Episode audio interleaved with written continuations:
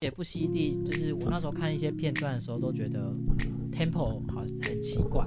可能没有以前好了。因为我觉得小 S 好像比较是那种打蛇随棍上的角色，打在水面上是说他别人丢球给他，他可以打得很漂亮，但是然要他自己当主控，我就觉得好像没有那么稳定。蔡康永拖球，然后他杀球这样。对对会比对较好对对他这样配置会比较他好，需要有一个人帮他 hold 住节目的流程，哦因为我觉得蔡康永 hold 节目的方式很漂亮，他是用用做节目的思维在 run 节目，那同时再配合笑点，或是他自己做球给小 S 杀这样啊嗯。我自己看《小姐不犀利》，可能我因为我都只有看到一些片段，啊，就是 L B 的片段。对对，对，然后我就会觉得 hold 节目流程这件事情没有很漂亮，他现在角色变了，他跟以前味道不一样。应该说我觉得他好像不是适合当维持节目痛调的人。 baseline 的人，对对他适对合对。去让一个人维持 baseline，然后他这边肆意奔放。对对对，他让这个。个节目可以更出彩，确我实自己觉得啦。如果以现在这个模式，他反而可能会再绑手绑脚一点，会有一因为他点因为他他需要他需 hold 节目流他程，就是。而且以前还有一个陈汉典可以可以乱搞再再再更乱来，对 啊，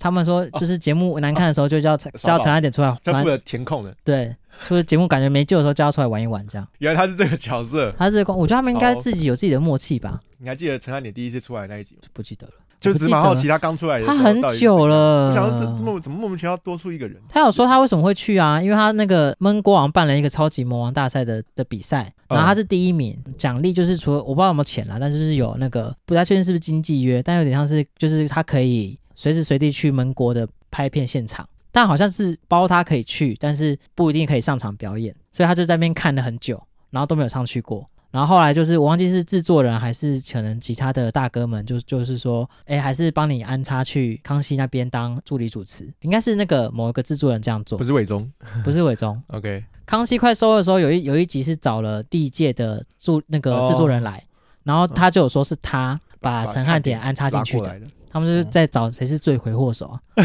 可是那个陈汉典也要感谢他吧， 要不然他真的没相对没舞台，他不知道去哪里了。哎、可是我真的觉得康熙有陈汉典其实也蛮加分的，认真看他也有些片段也是很精彩。对他表演也蛮蛮到位的啊。但我我也是会觉得，比方说啊，因为像我没什么在看综艺大热门，一开始我觉得不适合，现现在好像找到他自己的位置，哦有点是的你都有在看哦。大热门也蛮好笑的啊，中就线呢是中线，不要这样子嘛，就是在有些他他有几集蛮有料的。有一次是什么，就请那些音乐系的或是作词作曲人来考一些乐理常识，哇，超专业。就是他们有些算拍子比赛啊，比如说他听了他放一段音乐，然后大家要写拍子的数字，什么一百什么 RPM 还是什么的，你就看到有些人超级准，然后还要他还会解释说啊，我是透过什么方式，就是还可以学到一些东西啊，就看可以看到他们很厉害的地方。也第一次看到综艺节目可以让那个音乐人就是展现他们专业这样。没办法，对谁知道他们有料主持人四是个吴人宗宪？不要这样子啊！ 把那个归功于这个想气化的那个，真的对啊，蛮厉是害是大概制作三制作单位的。三集，我三集就就是把它刷完哦。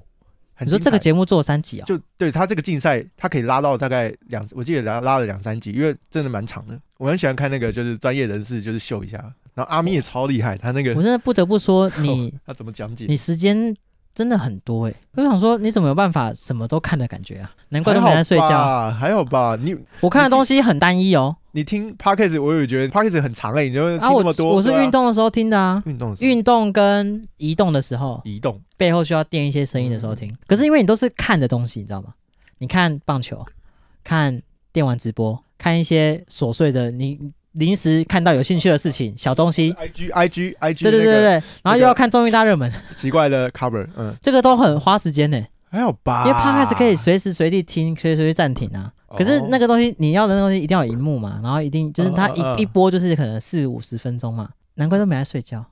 确实，其实我醒的时间比一般人可能再长个三四个小时吧。那如果你看一个月就多了一百多个小时，但是你的肝也老化一百多个小时这样子， OK 嗯啦，我我我蛮意外的，你竟然有在看综艺大热门，就就是现在没有，现在已经没有在嗯看哦传统综艺节目的习惯。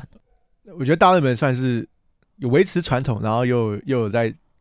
想办法，就在低预算的状况下做出一些新东西的哦，的的一个节目啦。我真的觉得哪天吴宗宪真的老到不行，不不干了，那可能我不知道还做不做得下去。反正我相信电视圈就是把一些决定权给年轻人。我之前也在电视圈工作嘛，所以你有吗？我第一份工作就是电视台节目剪辑啊。我其实是一个外包公司，可是可是我 sometimes 会去电视台里面跟那个制作人讨论一下，就是诶这个节目要怎么剪。然后素材怎么整理这样。怎么身为会一个是你剪刚进去就可以去跟他谈这个、啊 我？大概进去三四个月，然后他制作人觉得说，就是他希望我们可以沟通顺畅，那就是要求我到那个